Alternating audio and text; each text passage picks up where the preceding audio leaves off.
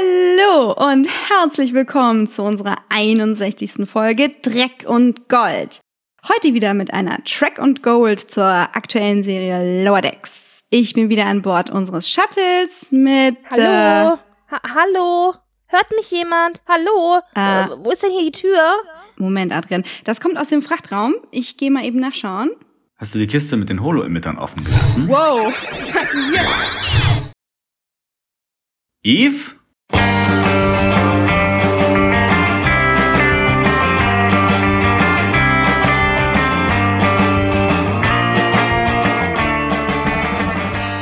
Dieser Podcast ist nicht spoilerfrei, also solltet ihr die hier besprochenen Folgen und alles davor gesehen haben, bevor ihr weiterhört.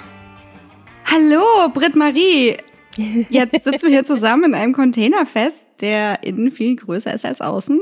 Sollen wir so lange was auf die Emitter laden? Was hättest du gern? Oh ja, gute Idee. Ich hätte gerne einen Reitausflug mit Mr. Darcy. Oh, oh, um, okay, warte, ich fummel hier gerade mal so ein bisschen.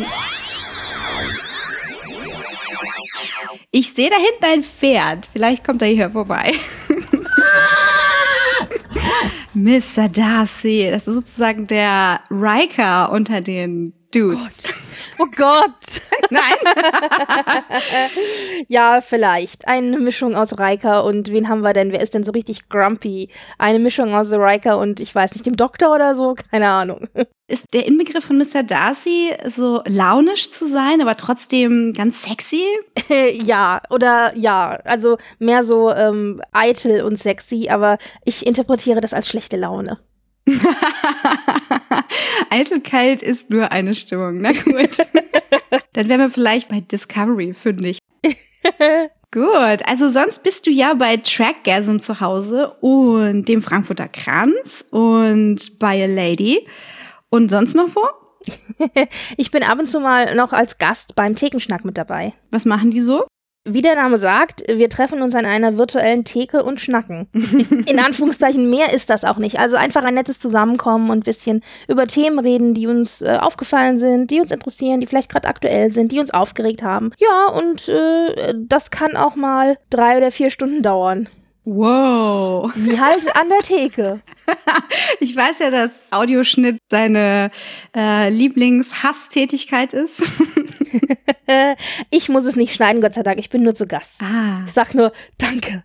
Wobei in diesen Episoden wird auch, ich glaube, gar nichts geschnitten. Außer es fällt mal eine Leitung aus oder so. Tapfer, tapfer. Das ja, muss man mögen. Sehr entlarven. Dann muss ich dann auch kurz überlegen, was man denn jetzt erzählt und was nicht.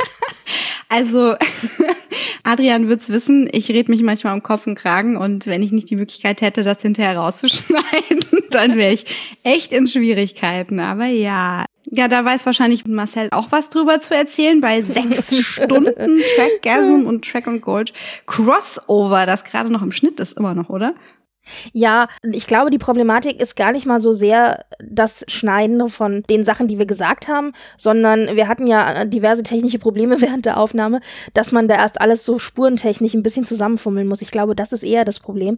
Aber ja, sie ist noch im Schnitt und sie ist auch nicht vergessen und es wird immer noch dran gearbeitet. Und sie kommt noch.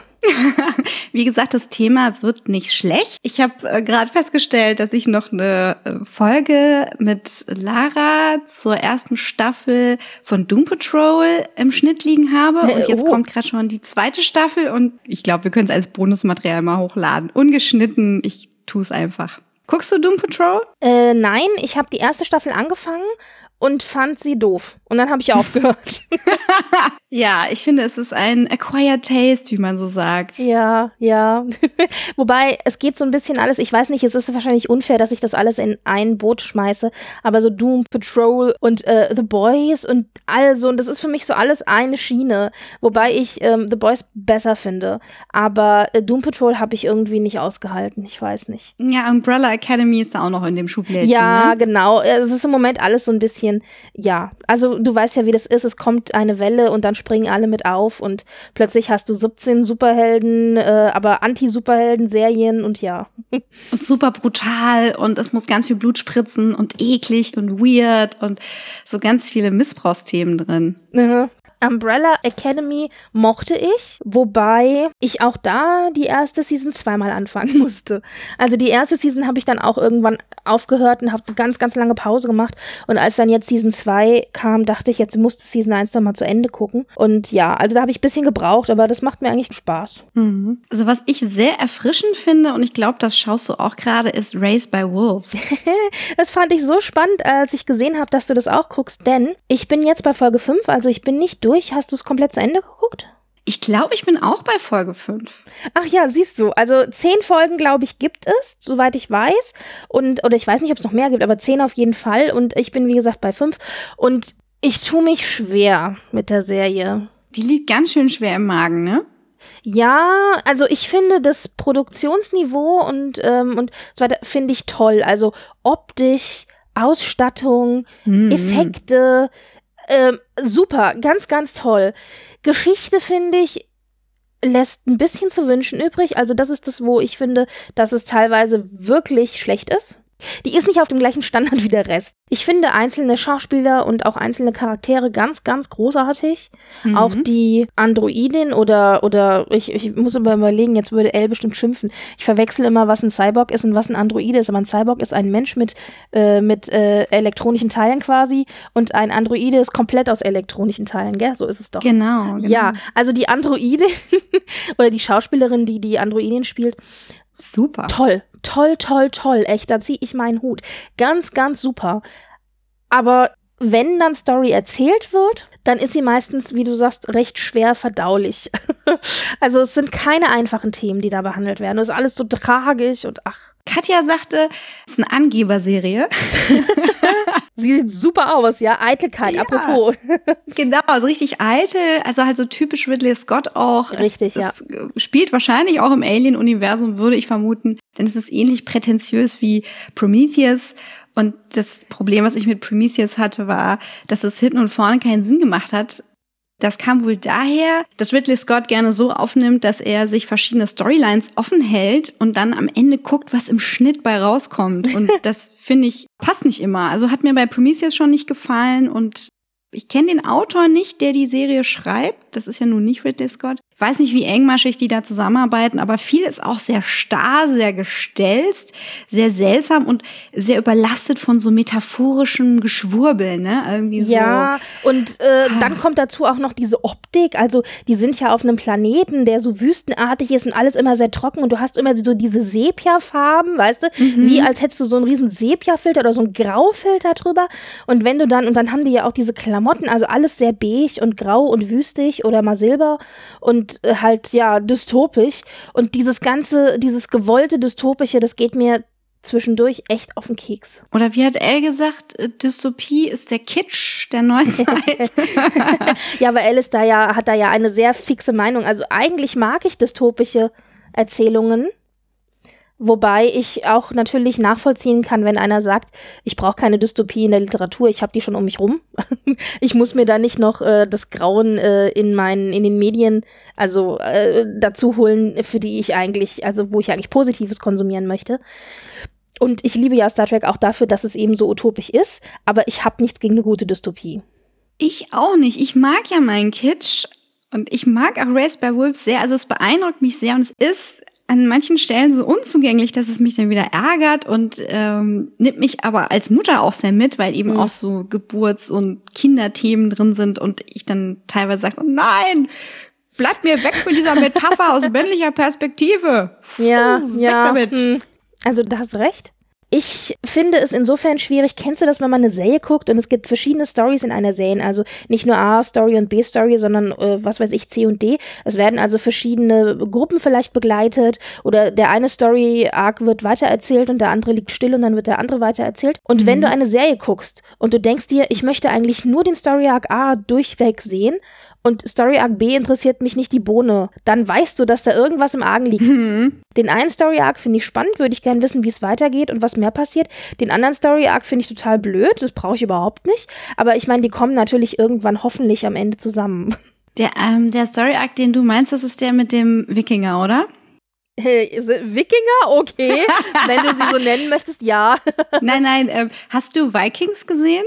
Nein.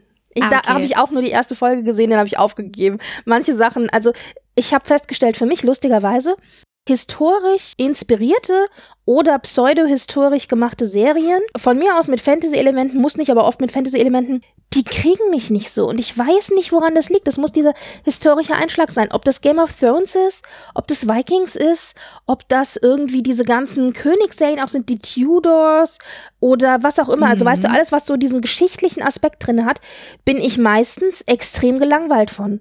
Ist eigentlich schade, weil die Grundthemen mich wirklich interessieren. Aber dieser ganze historische Aspekt, ich weiß es nicht, woran das hängt. Auch hier ähm, The Witcher zum Beispiel ist ja auch eine Fantasy-Serie eigentlich, aber dieses ganze, ich spiele im Mittelalter und dieses ganze geschichtliche, das, also ich bin da immer so gelangweilt von. Ich habe halt festgestellt, dass dieses Genre irgendwie mich nicht so kriegt und das finde ich so schade, denn gerade Game of Thrones dachte ich mir auch, das, ja, hm. Und irgendwann mal in einer langen, lauen Sommerferiennacht oder so, irgendwann mal in langen Ferien werde ich mal Staffel 1 bis Ende komplett durchbingen. Von Vikings? Oder Nee, Game von, Thrones? von Game of Thrones. Ah, okay. äh, Vikings vielleicht auch irgendwann mal, ich weiß es nicht, noch hat's mich nicht. Das Schlimme ist natürlich, wenn du dann Serien guckst und dann ist die Aussage, ja, ab Staffel 2 wird super und du denkst dir nur so, ich muss erst mal durch 15 Episoden in Staffel 1 durch. Da bringt mir das auch nichts, wenn es ab Staffel 2 super wird. Oder ab 3 oder ab Mitte 1. Mitte 1, ich hab's immer nur geschafft bei Game of Thrones bis Folge, ich glaube 3 oder so. Oder ja, 3. Und mein Bruder so, ab 6 wird's gut. Und ich so, oh, okay. ja, also, hm. Erinnerst du dich noch an die dunklen Jahre des Fernsehens, als wir uns so in 720 äh, Pixel Breite maximal Dinge aus dunklen Internetforen heruntergezuppelt haben und alles einfach nur schlecht war? Es war, es war gar nicht wert. Ja, ich erinnere mich und ich habe gestern gerade einem Bekannten erzählt, wie ich Slash Fanfiction entdeckt habe, nämlich indem ich mir damals durch den Star Trek Club Europe, mit dem ich mit 16 eingetreten bin, Uh. ähm, uh, Fansigns hab schicken lassen. Und ich meine, Fansigns, was war das? Das war vor dem Internet. Da haben wir noch Sachen mit Hand zusammengeklebt und kopiert, ja, und äh, zusammengebunden. Und da hatte ich mir nämlich Star Trek Fanfiction und Fanart in so m, Büchern zusammengeklebt schicken lassen. Uh. Und da hatten die ganz schlau äh, so einzelne Ausschnitte aus anderen Fansigns mit reingepackt in dieses Paket, so nach dem Motto, vielleicht interessiert dich auch das. Und dann haben sie bis zur spannendsten Stelle dich lesen lassen und der Rest war nicht dabei. Ja? Und, ich so, äh. und äh, da habe ich das allererste Mal äh, überhaupt festgestellt, dass es sowas wie Slash Fanfiction gibt, weil die nämlich eine Kirk Spock Fanfiction mit reingepackt hatte. Und ich so, oh mein Gott, Aber dann hast du ja quasi den Ursprung der Slash-Fanfiction. dunklen Jahre. direkt. Ja, naja, also entdeckt, genau richtig. Also ich bin zu jung, um das äh, live mitgekriegt zu haben, aber also Fanfiction an sich, ja, wusste ich schon so, aber so Internetzugang, so dass man mal so browst oder so, das gab's ja jetzt nicht wirklich. Also es gab einen Familiencomputer und da konnte man auch gucken und so weiter, aber da bin ich auch gar nicht auf die Idee gekommen. Und so also es gab halt, kennst du ja auch noch, apropos in dunklen Foren, es gab halt Foren und es gab einzelne Homepages, die vielleicht mal Stories irgendwie gesammelt haben und wie gesagt Fansigns per Hand ausgeschnitten und eingeklebt und kopiert. Aber so, dass sowas wie A- AO3 oder so, dass man mal irgendwie nach Text sortiert suchen kann oder sowas, das gab's ja alles nicht. Wir hatten ja nix damals. Also ich klinge, als wäre ich 50, aber du weißt, was ich meine. Ich weiß, ich weiß. Worauf ich hinaus wollte, war, äh, ich habe so Serien wie Threshold geschaut und was war das? Ähm, Surface, oder? Hieß das Surface? Ich habe die nicht gesehen, aber ich weiß, was du meinst. Die hatten jeweils so nur acht Folgen und sind dann direkt wieder runtergegangen. Und ich habe das alles ganz tapfer durchgehalten. Und dann habe ich irgendwelche andere Serien, äh, wo Leute gesagt hatten, ah, das wird ab Staffel 35 richtig gut. Da habe ich halt bei Staffel 35 angefangen. Und wenn ich so mich eingegruft habe in die Stupidität des Ganzen, habe ich dann quasi rückwärts geschaut. Habe dann quasi Oh, okay. dann die 34. Staffel und dann ne, rückwärts geschaut. Und das hat das Ganze interessant gemacht, weil es so ein nonlineares Erzählen war. Aber an sich war der Stoff halt einfach pff, super langweilig. Aber gut, es gibt ja nicht nur Race by Wolves gerade, es gibt noch andere schöne Sachen, auch nicht nur im TV. Unter anderem hat unser Frankfurter Kollege, der Christopher Tauber, einen super Comic rausgebracht und zwar Rocky Beach. Und ich glaube, den liest du gerade. Äh, ja, ich bin noch nicht fertig, aber ich bin gespannt. Es ist eine erwachsene Variante der drei Fragezeichen, für Erwachsene geschrieben. Alles so ein bisschen so Comic Noir-mäßig. Ich bin gespannt, wo es hingeht. Ich muss gerade mal gucken, wie die Zeichnerin heißt. Die soll nämlich nicht unerwähnt bleiben. Ja, natürlich. Ich hab's jetzt auch nicht im Kopf. Gut, dass du guckst. Hanna Wenzel. Mhm. Die beiden hatten ein Gespräch zu diesem Rocky Beach Comic in spezial gelagerten Sonderfall. Äh, spezial gelagerter Sonderpodcast, so heißt er. Ah. Das ist den Drei-Fragezeichen-Podcast, Mhm. den ich auch höre. Und da hatten sie ähm, ein Gespräch zu dem Comic unter anderem auch, da waren, äh, waren auch beide dabei. Es war mal ganz interessant zu hören so. Ja, äh, ich habe es auch gerade auf dem Nachttisch und ähm, ich finde es auch super spannend. Ich kann aber auch noch nicht sagen, also ich würde es nicht spoilen wollen, aber mir gefällt es auch sehr gut. Ich bin natürlich auch nicht objektiv. Ja, na klar. Und äh, aber findest du die Idee, weil das war ja so ein bisschen so ein kleiner Sturm im Wasserglas im Drei-Fragezeichen-Fandom, Mhm. findest du die Idee, einen Comic zu machen, der eben, also der wirklich auch für Erwachsene mit erwachsenen Themen arbeitet? Also es ist ja zum Beispiel so ein Running Gag, dass im Drei-Fragezeichen-Kosmos ja nie jemand stirbt. Also beziehungsweise Mhm. eigentlich stirbt schon jemand, aber nie, es wird nie einer erschossen oder so, ja. Also, äh, also eigentlich so. Es, wenn ich jetzt über Ausnahmen rede, dann wird es eine lange Podcast-Folge. Aber im Grunde, es ist halt relativ gewaltfrei und es stirbt halt keiner und es wird keiner erschossen und es geht immer alles gut aus und so. Und das ist ja natürlich, wenn du explizit sagst, nee, ich schreibe für Erwachsene und da kommt dann eben auch mal Blut und Mord und was nicht alles drinne vor. Dann, äh, ja, gibt es drei Fragezeichen, wenn die sagen, nein, das will ich nicht, das geht nicht und so. Also da hast du nichts dagegen. Also ich sag mal so, wenn du als äh, kreativ Schaffender keine Grenzen überschreitest, was machst du dann? Ja. Ich finde, das Spannende passiert halt genau in diesen Grenzbereichen, in diesen Fringe-Bereichen, weil was haben wir jetzt zum Beispiel mit Star Trek Discovery bekommen? Wir haben wieder die Möglichkeit, was Neues zu entdecken. Wenn wir dabei geblieben wären, was Fans gerne wollen, dann können wir The Orville schauen. Also was natürlich auch neue Ja. Kapitel aufmacht. Und ich mag's auch, aber weißt du? Und ich glaube, deswegen hat der Verlag auch ähm, das irgendwie so platziert, dass es aus dem Drei-Fragezeichen-Universum kommt, aber irgendwie so eine alternative Realität ist. Hätte es gar nicht gebraucht, meiner Meinung nach. Aber ähm, ja, ich verstehe natürlich, dass an dieser IP total viele Herzen und Erwartungshaltungen hängen und es da einfach so verinnerlichte Glaubenssätze gibt. Aber ich bin da, ähm, also dadurch, dass ich äh, mich eben auch ähm, als Comic-Schaffende in diesen Bereichen bewege, stehe ich da halt so ein bisschen außen vor Ja, und sage, ja. es ist eigentlich alles machbar, solange der Respekt für das Material gegeben ist. Und Mhm. äh, das ist er. Ja, bin ich absolut auf deiner Seite. Okay. ich glaube, wir sind uns sowieso jetzt, wenn wir auch gleich über die Folgen reden, wir sind uns sowieso gar nicht so uneinig, aber mal gucken. Ach ja, also ich, ich finde, so ein Podcast muss ja auch kein Streit sein. Nein, aber es ist natürlich immer spannender, wenn du eine Gegenposition hast. Aha. Naja, ich finde im Zweifelsfall eine. also was auch total so Friede, Freude, Eierkuchen ist und dadurch aber überhaupt nicht unspannend, ist die ja mittlerweile von mir öfter erwähnte Wayfarer-Trilogie von Becky Chambers. Die habe ich mittlerweile fertig und ich möchte mehr, mehr, bitte. Ich habe sie mir gegoogelt, nachdem du sie schon mal erwähnt hattest. Aber ich habe sie noch nicht gelesen. Ich habe sie gehört, weil ich einfach keine Zeit zum Lesen habe. Dieses, ich nehme ein Buch in die Hand. Ich brauche beide Hände. Ich habe ein Kleinkind. Das passt nicht zusammen. Abgesehen auch von der Zeit. So ein Hörbuch kannst du halt Ja. auch nebenbei hören, während du, ich weiß nicht, spülst oder was auch immer machst. Richtig. Genau, den Kinderwagen schiebe Ja. oder ähm, in der U-Bahn bin und du musst ja aktiv zuhören. Es ist nicht so, dass du da nicht, ne? Ja. Also ich sag mal, meine absoluten Lieblingsbücher, die habe ich als Buch gelesen und noch als Hörbuch gehört. Also ich bin da sowieso auf vielen Sinnen süchtig. Aber gut, das an dieser Stelle nochmal ähm, empfohlen von mir. Was ich nicht ganz empfehlen kann, ist ein deutscher Superheldenfilm namens Freaks. Der war ganz okay, wollte aber irgendwie so der deutsche Chronicle sein. Es geht eben nicht in diesen Fringe-Bereich. Es geht nicht über Grenzen, sondern es ist immer so die erste langweiligste Idee. Und so scheint es wohl auch bei Dark zu sein, was ich selber nicht gesehen habe. Ähm, das ist wohl auch fertig, ne, mittlerweile, Ja, Dark. das ist fertig. Ich fand die Lösung blöd. Wie immer es so ist mit so Grundideen, die erste Staffel ist, finde ich, irgendwie immer die beste oft bei sowas. Und äh, das fand ich bei Dark auch. Also ich habe ja eine Schwäche für Zeitreise, Thematiken und alternative Universen Mhm. und also alles, was irgendwie so mit diesen Tropes zusammenhängt, das mag ich sehr, sehr gerne. Das lese ich auch sehr gerne. Und auch Mirror Universe im Star Trek-Universum und all diese ganzen Geschichten, ich, ich mag das super gern. Und da dachte ich, oh, Dark müsste ja eigentlich genau das sein, was mich so kriegt. Und Staffel 1, wie gesagt, super. Staffel 2 war okay. Staffel 3, die große Auflösung von allem, fand ich ein bisschen enttäuschend, aber die Fallhöhe war hoch. also sie hätten schon, äh, ja. aber ja, ich weiß nicht. Also mir hat Dark gefallen. Es war zwischendurch, was ich verstehen kann, ist so ähnlich wie auch bei Raised by Wolfes. Bei Dark finde ich, ist es genauso. Du hast immer so, so Pseudogeschwurbel, das drüber gelegt wird. Zitate, die am Anfang eingeblendet werden, die einer dann aus dem Off oh. liest. Solche Dinge, ja. Und du denkst immer nur so, oh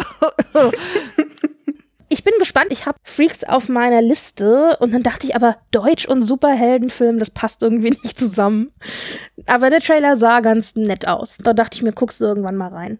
Also er hat was, aber ja. Gut. mach, mach dir deine eigene Meinung. Schlägt auch wieder so ein bisschen in die Anti-Superheldenkerbe, oder? Also ich habe den da auch so ein bisschen verordnet. Ja. ja. Datenbankzugriff aktiviert. Okay. The real news is I get to have lunch with my girlfriend. Let me guess, when we meet her, it'll weirdly have to be on the holodeck. Hey! The Cerritos might be falling apart, but it's our job to keep it together. Is that a plasma fire? Eh? Oh, uh, uh, uh. I've got a bad feeling. I think she's a secret alien who's gonna eat you. You're a salt succubus or an android or a changeling. Watch out for the tail! Mariner! Captain Freeman und die Crew der Cerritos besuchen das Starfleet-Schiff Vancouver, um bei einer Krise mit den BewohnerInnen von Mixtus 3 und 4 zu helfen. Ein Mond soll gesprengt werden, bevor er auf einen der Planeten stürzt, doch einige Mixtaner sind aus verschiedenen Gründen dagegen. In den unteren Decks der Cerritos freut sich Ensign Bäumler, dass die Mission mit der Vancouver ein Wiedersehen mit seiner neuen Freundin Barbara Brinson bedeutet. Mariner glaubt ihm jedoch nicht, dass es Barb wirklich gibt und spekuliert, dass es sich um eine Holodeck-Figur handeln muss. Währenddessen führen Tandy und Rutherford einige Reparaturen auf des Cerritos durch. Sie sind etwas neidisch auf die fortschrittliche Technologie der Vancouver und vor allem auf die schicken neuen T-88 Werkzeuge. Als die Cerritos OffizierInnen im Shuttlehangar der Vancouver landen, staunt Mariner nicht schlecht, als Bäumler tatsächlich von Barb mit Umarmung und Kuss begrüßt wird. Die definitiv nicht holographische Frau bietet den beiden eine Tour des Schiffs an.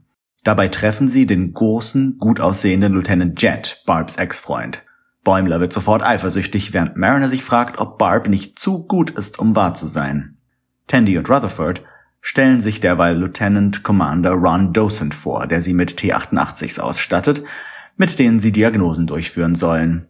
Wer diese Aufgabe am besten erledigt, darf das Superwerkzeug am Ende behalten. Das führt zu einem eifrigen Wettstreit zwischen den beiden. Als sie Docent später ihre Ergebnisse präsentieren, meint der, dass sie ihre Arbeit so gut gemacht haben, dass er sie beide auf die Vancouver transferieren wird. Tandy und Rutherford sind baff. Nach einiger Überlegung entscheiden sie sich aber, dass sie lieber auf das Readout bleiben wollen. Docent akzeptiert dies jedoch nicht, wird wütend und bedroht die Ensigns. Sie klauen ihm sein Pad und rennen davon. Er verfolgt sie bis zu einem Turbolift, wo Tandy sein Passwort knackt. In seinem Pad finden sie heraus, dass er nicht nur ihren Transfer, sondern auch seinen eigenen veranlasst hat.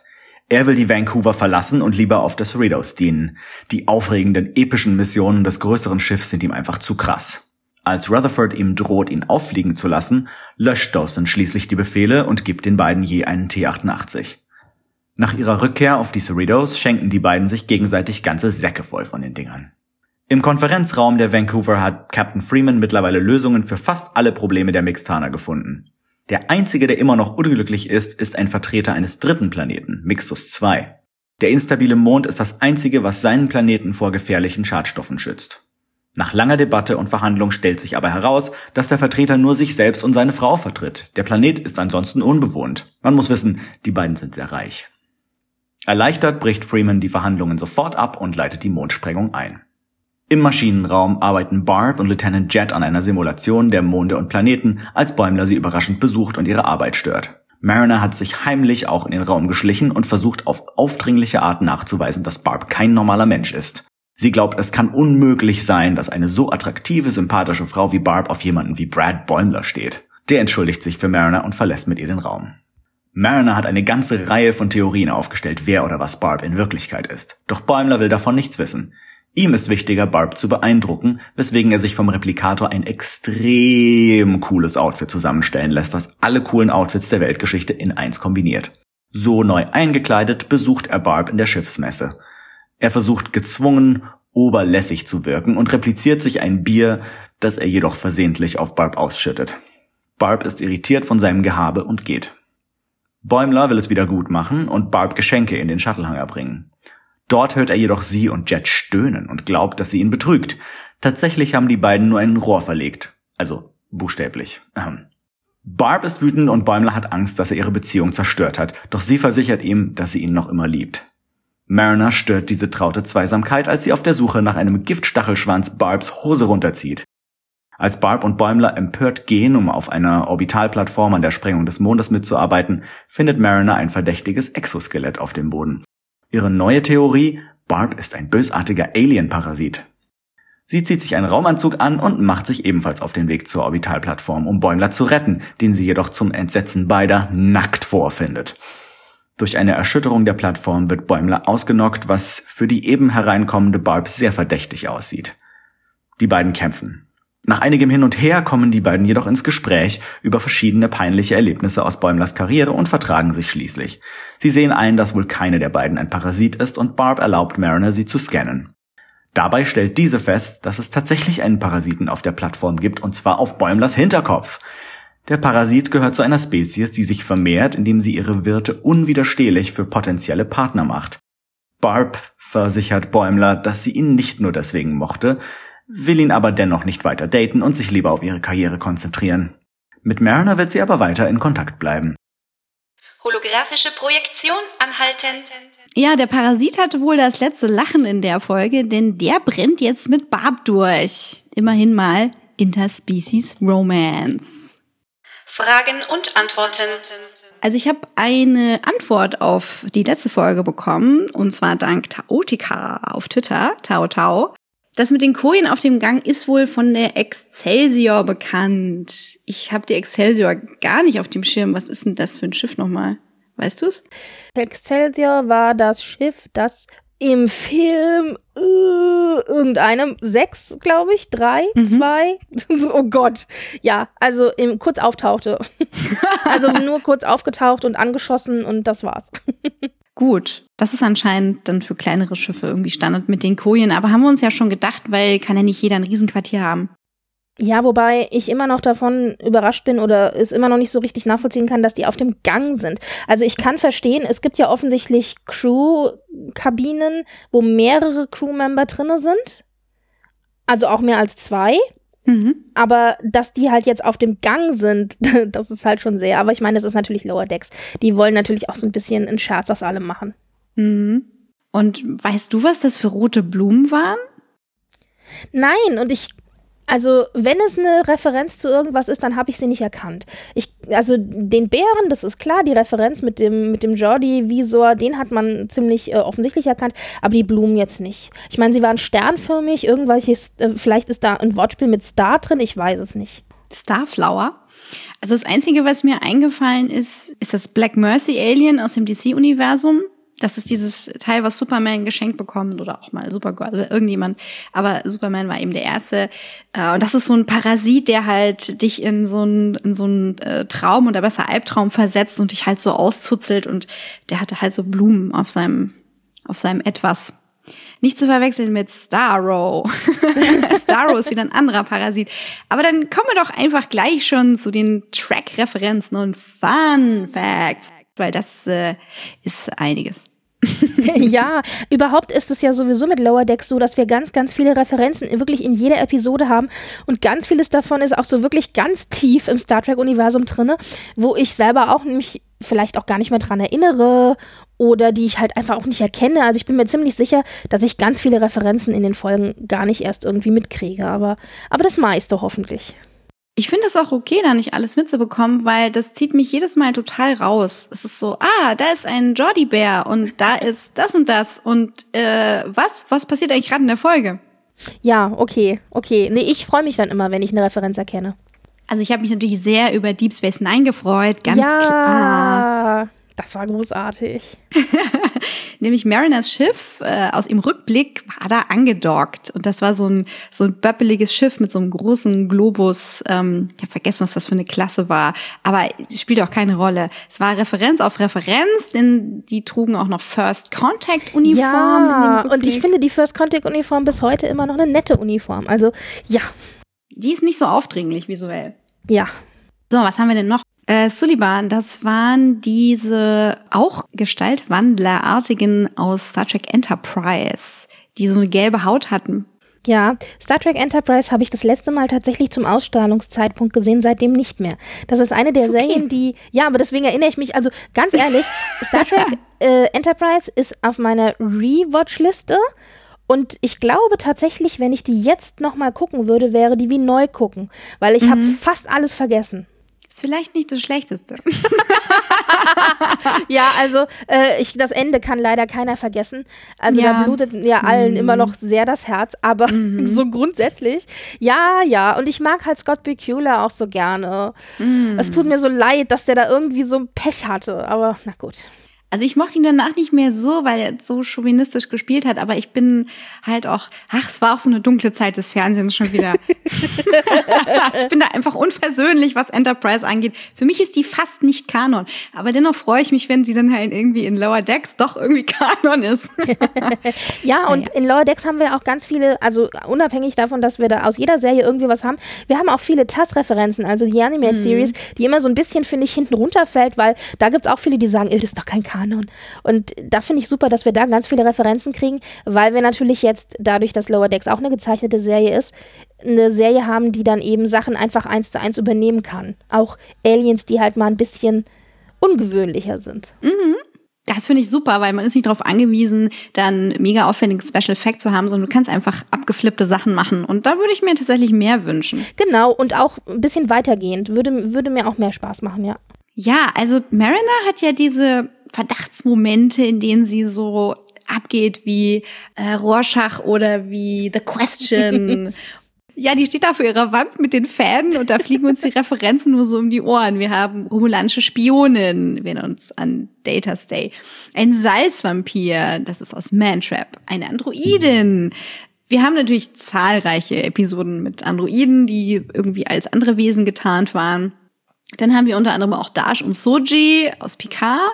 Aber auf dem Foto, was natürlich gezeichnet ist, deswegen ist nicht ganz leicht zu erkennen, ist Lal abgebildet in ihrer Präform. Die war so ganz kantig und so, so embryonal sah sie fast aus. Und dann spricht Mariner noch von kosmetisch veränderten Cardassianerinnen. Das erinnert uns natürlich an Seska aus Voyager den Alasomorph, das ist Wesleys Prinzessinnenbekanntschaft aus Die Thronfolgerin. Cindy werden noch genamedroppt, das ist auch wieder Enterprise. Dann äh, ein Transporter-Doublette, sowie Thomas Riker, Wechselbalg, da sind wir bei DS9 wieder.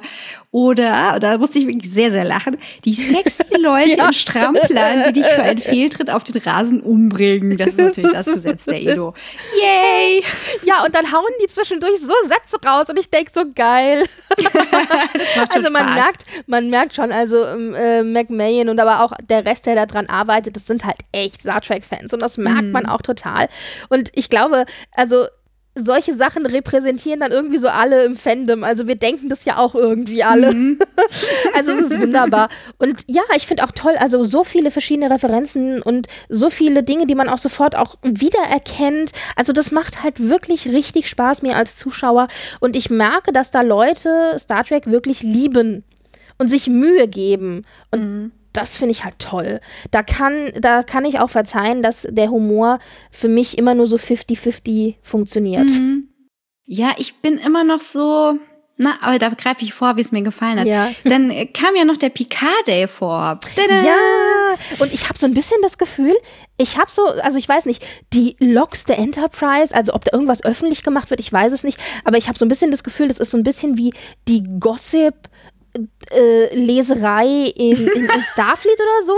Also die, die kann ja wirklich alle Fakten von der Enterprise irgendwie auswendig. Ob die da so, keine Ahnung, alle drei Monate mal irgendwie keiner irgendwie oder die, die Enterprise-Kolumne oder sowas. Also es ist schon sehr, also sie weiß schon sehr viel. Ja, ja, genau.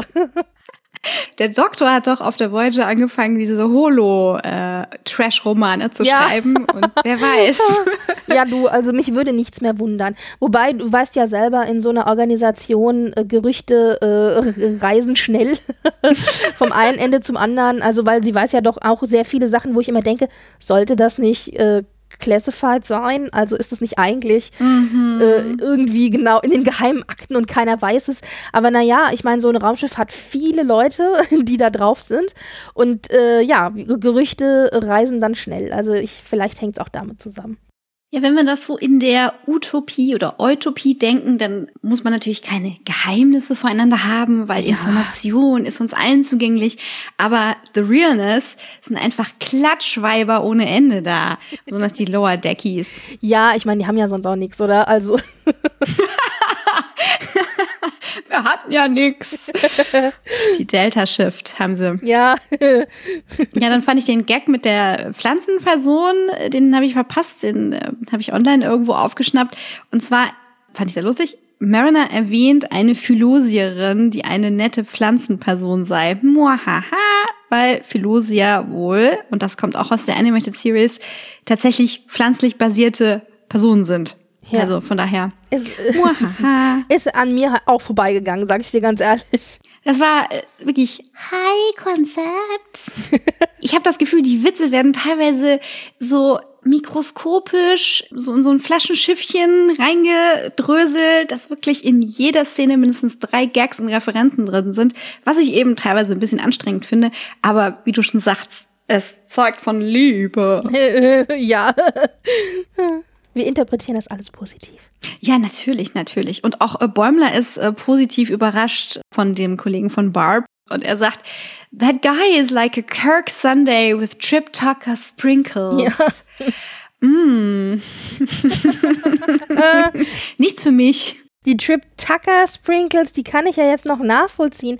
Aber Kirk ist der doch nicht, der ist doch eine lebende Legende. Also eigentlich Ja. Dürfen wir den doch gar nicht negativ sehen, aber ja. Ja, ich, ich weiß auch nicht. Also, ich sag mal Evasive Pattern Zulu Alpha und Themenwechsel.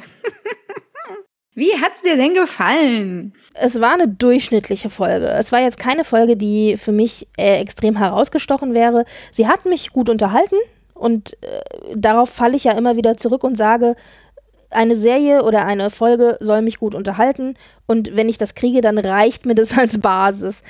Also diese ganze Liebesgeschichte und dann die Eifersuchtsgeschichte und, und dass Marion nicht glaubt, dass äh, sie was wirklich von Bäumler, also seine Freundin, wirklich was von ihm äh, will und das haben wir halt schon tausendmal gesehen. Das ist ein einziges großes Klischee und ich weiß nicht, warum ausgerechnet das mich irgendwie so falsch erwischt. Also, denn Lower Decks hat ja einiges an Stories einfach genommen und aufgearbeitet und neu erzählt. Also Lower Decks erfindet Star Trek definitiv nicht neu. Und bei anderen Storylines oder anderen Tropes ärgert mich das nicht so, dass sie das einfach aufwärmen. Aber hier diese ganze Geschichte, die ging mir irgendwie auf den Keks. Und wahrscheinlich eben, weil du dieses klassische Stutenbissigkeit der Frauen hast, die Ja. gegeneinander irgendwie ausgespielt werden und dann am Ende so diese klassische Verbrüderung, äh, wir stellen uns jetzt gegen die Männer. Und das Ende, also die Auflösung fand ich auch doof mit, dem, mit diesem Parasiten, weil da mein Geekherz in mir ein bisschen geweint hat und gesagt hat, ich bin kein großer Fan von Bäumler, aber das hat er nicht verdient. und, so, und vor allen Dingen bestätigt sich damit ja jetzt auch eigentlich nur das, was Mariner nämlich die ganze Zeit vermutet hat, dass Bäumler mit seiner Geekigkeit und seiner Extrakeit und seinem äh, Paragraphenreitertum und all diese Sachen, die ihn eigentlich negativ machen, dass das genau die Dinge sind, die ihn nicht sexy und nicht attraktiv machen und das bestätigt sich ja jetzt dadurch nur.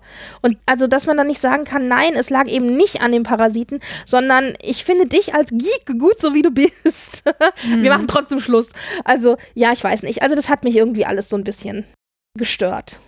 Ja, das Ganze ist ja nur eine Vorlage dafür, um das Verhältnis von Mariner und Bäumler zu verändern Ja. auf lange Sicht, die da wahrscheinlich romantisch zusammenzubringen. Und das wirkt dann halt einfach plump. Ja, absolut. Ja, ich mochte das auch nicht so. Das war so binär und so langweilig. Und warum hat sie nicht irgendwie eine andere Frau kennengelernt und hat sich davon bedroht gefühlt. Nein, es ist halt so dieses klassische, fühlt sich von Typen bedroht. Und ich habe auch schon Varianten von dieser Dreiecksgeschichte gesehen, wo dann Barb und Mariner die beiden gewesen wären, die Ja. dann am Ende zueinander gefunden hätten. Und da erwarte ich einfach ein bisschen mehr, ein bisschen innovativer, ein bisschen überraschender. Aber weil diese Story, glaube ich, einfach ja nur so als Tool dienen sollte, als Vorlage dafür, Mariner und Bäumler zusammenzubringen und Mariner als diejenige darzustellen, die Bäumler in seiner vollen Pracht zu schätzen weiß, funktioniert das halt nicht. Kannst du halt nicht machen. Also ich Ja. hätte es einfach gelassen. Ja, das stimmt schon, ja. Aber also deswegen, wie gesagt, fand ich das Ganze nur so durchschnittlich. Die Story hat mir irgendwie nichts gegeben. Und äh, ja, ich kann verstehen, warum sie drin ist, wie du gesagt hast, um einfach da auch eine Entwicklung in der Beziehung zwischen den beiden zu zeigen. Ja, gut, super. Ja, also ich fand die, die Story, die den Backdrop dargestellt hat, also diese Evakuierung des äh, explodierenden Mondes, das war so klassisch Star Trek. Das fand ich noch so am spannendsten und da hätte ich mir gewünscht, dass noch was passiert. Ja, aber die Lösung, die, die finde ich dann auch wieder total bescheuert. Denn ja, natürlich verstehe ich, dass man bei zwei Personen sagen kann, ist uns alles scheißegal, äh, wir, machen, wir, wir sprengen das jetzt in die Luft, wenn eure Bevölkerung nur aus zwei Personen besteht. Und das ist ja dann so ein bisschen so der Running Gag am Ende. Aber also einfach dann zu sagen, ist mir alles scheißegal, ich äh, explodiere jetzt den Mond, ja, ich äh, sprenge jetzt in die Luft, ohne irgendwie sich nochmal mit denen auseinanderzusetzen oder sonst irgendwas. Also noch unstar Treckiger geht's ja nicht. Und nur um des Gags willen. Ja, ich glaube, das politische Statement, was da eingebettet war, so wie ich es verstanden habe, war, dass wir auf der einen Seite ein ganzes Volk haben, wegen dem verhandelt wird und gemacht wird und getan wird. Und äh, auf der einen Seite äh, steht eben dieser reiche Typ, der seine Zivilisation wiederum verteidigt, aber eigentlich nur aus sich selbst und seiner Ehefrau besteht und die da irgendwie ihre Sommerresidenz haben. Und dass eben da eben im Prinzip die Rettung des ganzen Volkes auf der anderen Seite ausbremst. Und das ist ja eine deutliche Ansage, ähm, ja, das Wohl der vielen. Richtig. Der ne? Klassiker. Ja, ja, klar. Ist wichtiger als das Wohl des Einzelnen. Ich weiß. Ich weiß, dass es da drin steckt. Aber es hat mich, also dieses Ende hat mich auch enorm gestört. Ja, das, also, hm, ich fand das Statement gut, aber ich glaube, es ist so ein bisschen gefährlich, weil es eben nicht so, es ist nicht so utopisch, wie es sein könnte. Also eigentlich gar nicht. Überhaupt ist Captain Freeman eher so untypisch, untypisch unutopisch. aber sonst finde ich sie ganz cool. Und ich fand die Synchronstimme von Jillian Jacobs auch super passend für Barb. Ja. Aber das ist halt so sehr auf der Hand, ne? Du hast so diese Blonde, die so ein bisschen girly ist und das repräsentiert so einen Status quo, den ich einfach nicht interessant finde. Ja, absolut. Bin ich absolut deiner Meinung. Das heißt, die Folge hatte nette, äh, nette Punkte drinnen, nette Referenzen auch, die Spaß gemacht haben. Aber die Gesamtstory war halt so ein bisschen bla. Geht, aber muss nicht so. Das Gute ist, so eine Folge dauert ja nur 20 Minuten oder etwas länger und wenn es einem nicht gefällt, dann, ajo, kommt die nächste. Die sind aber so vollgepackt, dass man sich trotzdem nicht langweilt. Auch wenn die Story so meh ist, ist es so, hey, hey, die Story gefällt dir nicht? Ich jongliere hier mit Referenzen. Guck mal, guck mal. Jordi Teddybären. Hier, Blumen. Habt ihr schon mal über die Formatlänge gesprochen, also über die Episodenlänge? Äh, noch nicht, glaube ich. Okay, weil es sind ja, hast du ja recht, es sind meistens so 20, 25 Minuten. Und ich weiß nicht so genau, das, äh, warum das so kurz ist. Also ist das dem Zeichentrickformat geschuldet? Ist es so der Klassiker, so ein äh, Zeichentrick hat nicht länger als 20 Minuten? Also, weil man hätte ja problemlos auch sagen können, man macht eine 30 Minuten oder 40 Minuten Episode. Aber offensichtlich, also diese 20 Minuten sind schon sehr, sehr kurz und sehr voll gedrückt. Oder hatte man dann zu wenig zu erzählen?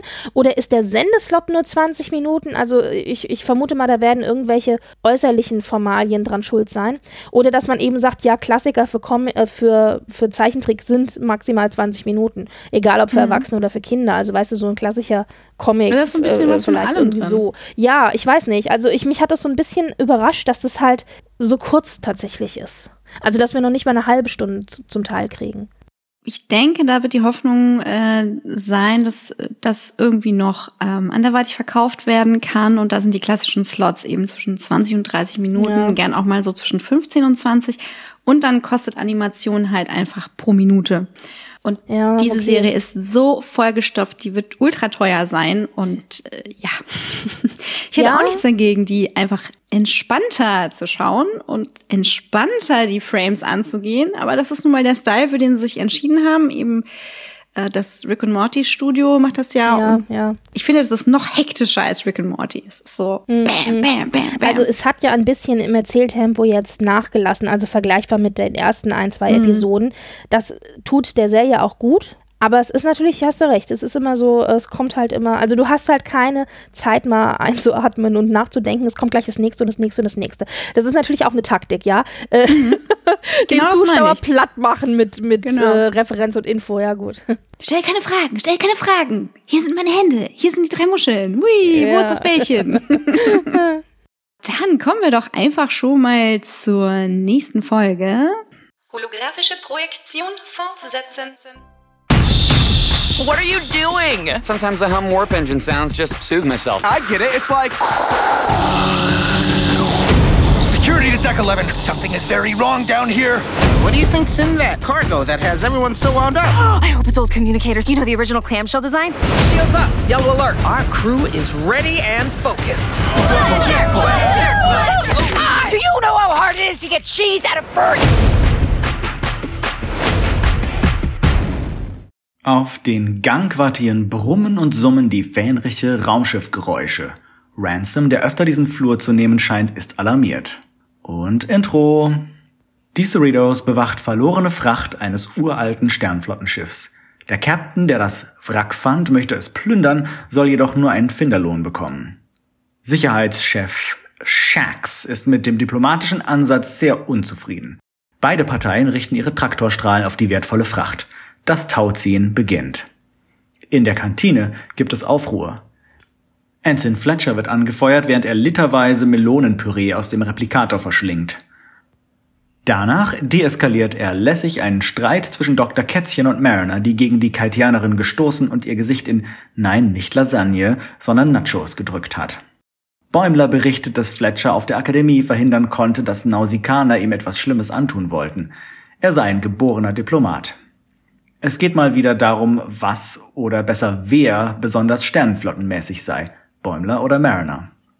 Rutherford findet heraus, dass Tandy Angst vor einem Weltraumspaziergang hat, weil sie das Training dafür nicht abgeschlossen hatte und möchte ihr mit einer Holodeck-Simulation helfen. Er stellt ihr seinen virtuellen Assistenten Badgie vor, einen übergroßen Sternenflottenkommunikator, der nicht von ungefähr an ein gewisses verhasstes Maskottchen einer gewissen Softwarefirma erinnert. Rutherford behandelt den glitschenden Badgie nicht besonders gut und so kommt es, wie es kommen muss. Badgie wird böse. Bäumler und Mariner stiften den ach so vorbildlichen Fletcher an, für sie isolineare Speicherkerne zu warten, damit sie es zur abendlichen Party, dem großen Choo-Choo-Tanz, so eine Art Polonaise oder Macarena schaffen. Als sie zurückkommen, liegt Fletcher am Boden. Er sei überwältigt worden. Ein Kern fehlt, der für die Reserveschilde. Sie gehen dem nach und sprechen mit ihren Erzfeinden, der Delta-Schicht. Sie sind die Beta-Schicht. Fletcher eskaliert. Die Drukmani eskalieren das Tauziehen um die Frachtcontainer und schleudern einen gegen die Cerritos. Die Schilde schwächeln. Das Holodeck ist betroffen. Badgie dreht durch und trachtet Tandy und Rutherford nach dem Leben. Eine blutrünstige Jagd durch malerische Holodeck-Szenarien beginnt. Fletcher muss gestehen, dass er Mist gebaut hat. Er verband sich mit dem Speicherkern, weil er schlauer werden wollte, aber stattdessen schuf er ein Monster. Gerade als Mariner Fletcher großmütig seinen Fehlern nachsieht, erwacht der Kern zum Leben und beginnt sich Technologie einzuverleiben. Rutherford muss auch etwas gestehen. Er hatte Badgie noch nicht fertiggestellt, wollte aber vor Tandy angeben. Das unfertige Programm einzufrieren soll die beiden retten, wortwörtlich. Es gelingt ihnen, ihn in Eis und Schnee zu erschöpfen. Rutherford stellt sich dem blutigen Kampf mit seiner Schöpfung, bis er Badgie schließlich den Hals umdreht. Das Kernmonster bringt Fletchers wahren Kern hervor. Er würde lieber das Schiff aufs Spiel setzen, als für seine Fehler gerade zu stehen. Bäumler und Mariner werfen das Monster aus der Luftschleuse. Auf direkten Kurs bei den Drukmani anzudocken. Ups. Doch das rettet die Cerritos. Das Schiff der Drukmani treibt ab, während es von innen zerlegt wird. Ransom ist mal wieder zufällig in der Gegend und trifft auf Mariners kreative Auslegung der Geschehnisse. Fletcher wird als Held gefeiert und in den Rang eines Lieutenants und auch noch auf Bäumlers Traumschiff, die Titan, befördert. Bäumler trägt's mit Fassung und hofft, dass Fletcher nun ein besserer Mensch werden wird. Doch nur eine Woche später meldet er sich von der Erde. Gefeuert und am Rockzipfel der beiden zuppelnd. Doch die beiden täuschen eine Störung vor und schließen das Kapitel Falsche Freunde ab. Sie selbst scheinen auf dem Weg, echte Freunde zu werden. Holographische Projektion deaktivieren. Besser nicht ganz deaktivieren, sonst wird's hier zappenduster. Also zu der Folge habe ich jetzt doch tatsächlich ein paar mehr Fragen. ja, ich äh, habe ein bisschen Angst, dass ich nicht antworten kann, aber frag. Fragen und Antworten. ja, bei dem Plünderer habe ich mich gefragt, äh, kennt man den, diese Drogmani? Äh, ich habe dann mal geschaut, kannte man wohl bisher noch nicht, aber sie kam mir so bekannt vor. Ich wollte gerade sagen, ich kenne ihn nicht. ja, aber das Problem ist ja auch, finde ich, wir haben ja jetzt so viel Sci-Fi in unserem Leben gesehen, irgendwann mhm. klingt alles auch gleich. Ja, es gab bestimmt irgendeine Serie, in der irgendeine Figur der Plünderer hieß. ich frage mich dann, wenn ich eine Referenz vermute und keine finde, auf welchem Schlauch ich stehe. Das ist so meine Hauptfrage dieser Folge. Ach, das hängt wahrscheinlich gar nicht an dir. ja, und was passiert auf Starbase 80? Was, was ja, ist da gut, los? Gute Frage, nächste Frage. Also da werden dann, aber manchmal ist es auch so, du denkst, es ist eine Referenz und dann lassen die dich voll ins offene Messer rennen, weil Starbase 80 ist, glaube ich, hier das erste, einzige und hoffentlich nicht letzte Mal, dass sie erwähnt wird. Und es wird natürlich aber einfach vorausgesetzt, dass jeder weiß, was es ist, weil alle so, oh, Starbase A80, ja, so, oh, Schreck. Also es wird einfach eine Referenz impliziert, die aber nicht da ist. Doch. Ja, aber äh, äh wurde Starbase 80 schon mal irgendwann irgendwo erwähnt? Nein, hätte ich jetzt gesagt. Ja, äh, Geinen war da mal. Oder, okay. oder Jordi, also eine von beiden waren da mal und haben da irgendeine Story erzählt und Starbase 80 steht so für äh, ja, weiß ich nicht, außerhalb ja. 13. Nur, was ja, passiert genau. da? Also man weiß, was dass da man los? da nicht hin will. Was haben sie denn für eine Story erzählt? Weißt du das? Weiß ich nicht mehr. Okay, also aber man weiß, dass man da nicht hin will und es ist ganz, ganz schrecklich und man weiß nicht warum. Also ich vermute mal eher nicht, weil es da so viele Abenteuer gibt. also das ist vielleicht so die Beamtenbasis oder so, keine ja, Ahnung. Weißt genau. du, nach dem Motto, äh, wer auf Starbase 80 äh, äh, Dienst äh, fristen muss, der sitzt nur noch hinterm Schreibtisch oder ach, was weiß ich. oder es ist so weit weg von allem, da passiert wirklich nie irgendwas, also gar nichts. Also irgend sowas äh, Albtraumtechnisches für die Star Trek äh, bzw. Starfleet äh, Mitarbeiter muss es ja dann sein. Mhm. So ein bisschen wie auf Mars schuften, wenn man ein Doktorhologramm ist. Das war doch, glaube ich, der Mars. Ich würde vermuten, das ist eher so ein Insider. Irgendwie so Bühne 80 war die, die am weitesten weg war und man wollte da nie was filmen oder sowas. Aber ja, könnte ich mir auch vorstellen. Das ist so wie bei Bill und Ted mit Volle Kanne, mhm. der im Original, jetzt muss ich kurz überlegen, wie heißt der im Original? Ja, super, will ich zitieren, hab's direkt vergessen. und ich kann dir da nicht helfen, denn ich habe den Film das letzte Mal in den 90ern gesehen und die Zahl 2 und 3 gar nicht. Also volle Kanne heißt irgendwie, hm, hm. Und das war auch einfach irgendwie so ein dummer Spruch im Writers Room und das hat's dann in den Film geschafft und seitdem sind die Dinge, wie sie sind. Okay. Und das ist auch okay. Aber alle, die zuhören, wissen jetzt, was du meinst. Ja, ja. Gut. Profi, Profi hier wieder am Mic. ich habe ja gesagt, willkommen bei Trackgasm. Hören Sie uns zu, wie wir googeln. ja, sehr schön. Klicke die Klick, Klick. Bei Dreck und Gold haben wir sehr oft äh, Passagen, die wir rausschneiden, indem ich sage, ja, und das war nämlich der. Äh, Adrian, weißt du, warte, Moment, äh, meinst du, äh, okay, warte, wir googeln. Äh, ja, genau, Trip Tucker. Und dann wird das einfach rausgeschnitten. Ja, ihr wirkt enorm kompetent, muss ich dazu sagen. Also, oh. es ist noch nie aufgefallen. Magic of Editing. ja, ich frage mich natürlich dann, ähm, war so aus diesem Computerkernmonster. Ja, das fand ich auch. Das hätte man, also das war auch für mich eine ne große Erzähllücke. Und nicht nur, was wird aus diesem Computerkernmonster, sondern, also, dass sie halt aber auch nicht rausgekriegt haben, also, dass das eben die Hirnmuster von Fletcher waren und also, dass der da irgendwie dran schuld ist. Also irgendwie, ja, ist mir zu wenig Recherche im Nachhinein. Wir glauben jetzt einfach Lower Decks, dass sie behaupten, was, dass es so passiert ist. Aber auf der anderen Seite, sie haben ja dann mit denen auch keinen weiteren Kontakt, die da von diesem Computerkernmonster angegriffen worden sind. Ja, also ab irgendeinem Punkt kommt es vielleicht zurück. Das wünsche ich mir, dass diese, diese Ansätze, die da bestehen, nochmal aufgegriffen werden. Ich vermute nur, dass das das faulste assimilierende AI-Ding der Welt ist, ja. weil es ja Fletchers Hirnströme drauf hat. Also vielleicht passiert auch gar nichts. ja, stimmt richtig. Ja, ja, ach Gott. Mach mich schlauer, aber jemand anders ist schuld. Ach, ich habe keine Lust, ich assimiliere mich da mal in die Ecke. Rutsch. Ich habe auch die ganze Zeit überlegt, ob das vielleicht noch irgendeine Referenz ist, die ich irgendwie äh, kennen müsste, verstehen müsste. Aber irgendwie hat man so ein AI-Monster schon irgendwie überall mal in irgendeiner Form gesehen. Also ich glaube, Total. das ist eher so ein allgemeines, kenne ich irgendwie den Trope. Ja, aber gerade dieses mit diesen Schlingen, es hat ja. irgendwie, ich bin nicht drauf gekommen, es kam mir super bekannt vor, auch dieses einfache Setup, dass es irgendwie so ein ganz einfacher Computerkern ist. Na gut, also ich meine, es, ist, es erinnert natürlich an Vija so ein bisschen. Also mhm. an, an den ersten Star Trek-Film, der ja eben auch einfach als Kern den, oh Gott, Spoiler, obwohl, wie alt ist der Film? als Kern, also den, den Satelliten einfach nur hatte und der dann weiterentwickelt mhm. wurde, weil es ja auf diese Zivilisation mit AI getroffen ist, die mhm. es ja dann weiterentwickelt hat. Also das ist natürlich so, der Grundgedanke ist nicht neu, mhm. aber äh, diese Art mit diesen Beinen und so, das stimmt schon. Das ist, ist halt so was Spinnenartiges.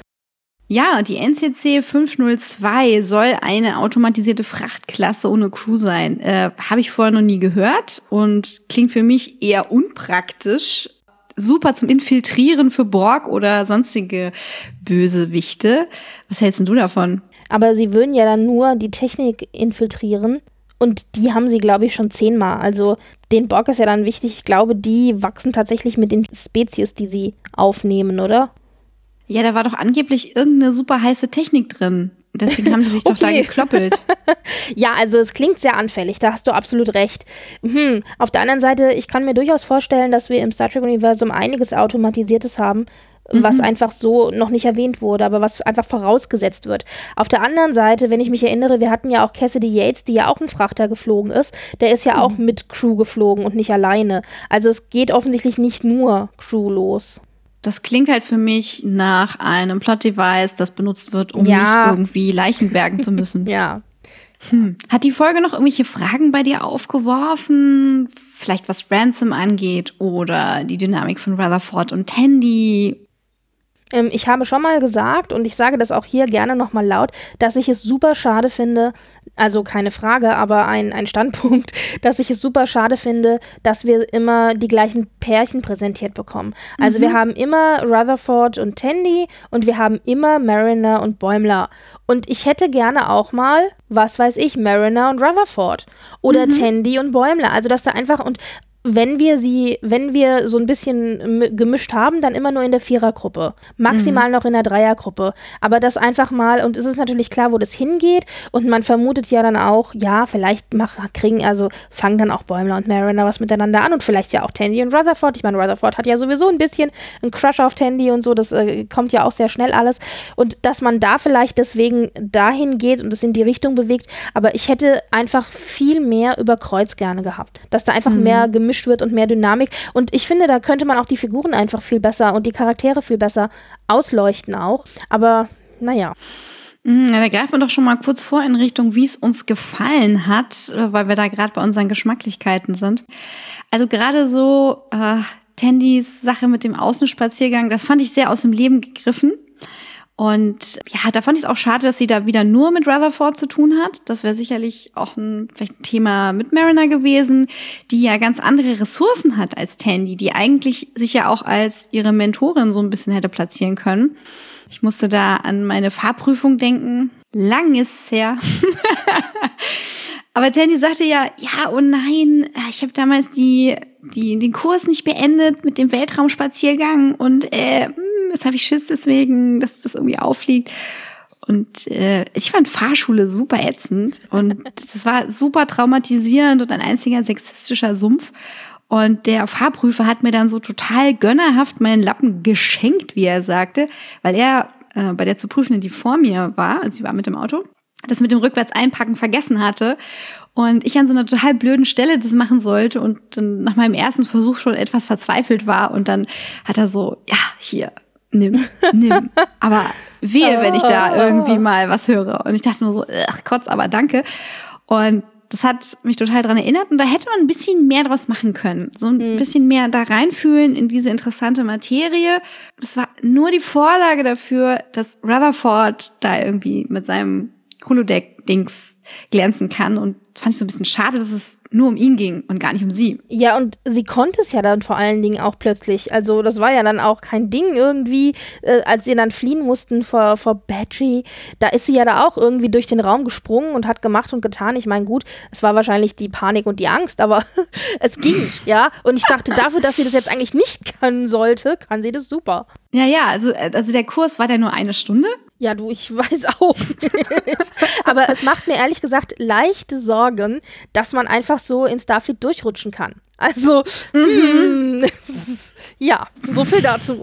Ja, wenn man da jetzt irgendwie gesagt hätte, ja, die haben dich halt einfach durchgelassen, weil du bist Orionerin und naja, die wollten halt ein bisschen Representation haben hier in Starfleet, das wäre ja, das wäre was gewesen, ne? Also, ich bin da vielleicht zu anspruchsvoll. Ja, oder, oder vielleicht sogar die andere Schiene, so nach dem Motto, ja, von Orionerin, also du hast sie quasi verführt, ohne dass du es gemerkt hast. So, das wäre natürlich echt fies, aber ja.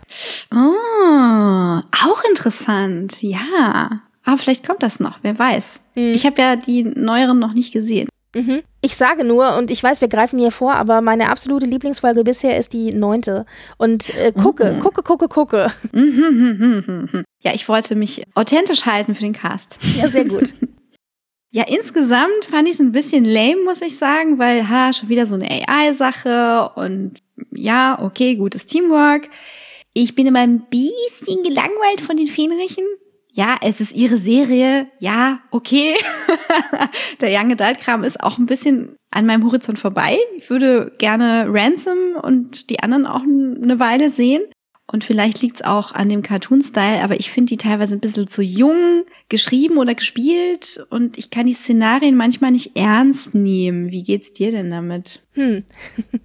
Also ich habe das gar nicht so in das Young Adult Genre verortet irgendwie. Also natürlich hast du so klassische Entwicklungsgeschichten, weil es eben Lower Deck ist. Also aber das ist nicht das Publikum, das da für mich das Zielpublikum ist. Hm, stimmt, hast du recht. Ich glaube, das wäre eher die andere Zeichentrickserie, die dann jetzt bald kommt. Also da wissen mhm. wir ja mhm. auch den Grundplot. Da hast du eben so eine Gang von Jugendlichen, mhm. die eben ein Schiff, wie auch immer, in die Hände kriegen und damit Abenteuer erleben. Das ist mehr so die Young Adult-Variante mhm. dann. Aber äh, ich weiß nicht, nee, ich habe da eigentlich kein so großes Problem mit. Also ich kann verstehen, wo du, wo du herkommst. Auf der anderen Seite darf man, glaube ich, Lower Deck echt nicht zu ernst nehmen. Also das Ganze, ich habe das Gefühl, dass manchmal auch einfach Dinge gemacht werden, um des Gags willen, ja. Mhm. Also ich kann hier einen guten Witz rausholen, ist mir doch egal, ob das kennen ist oder nicht oder ob das in den Plot passt oder nicht. Mhm. Hauptsache, ich habe äh, einen guten Laugh, so wir sind halt so in dem Modus, dass wir hier unseren Track-Kanon so bearbeiten. So, jetzt die neue Folge Discovery, ja, lass mal angucken. Ah, ja, was ist denn da drin? Und das geht natürlich bei Lordex nicht ganz so. das ist, ja.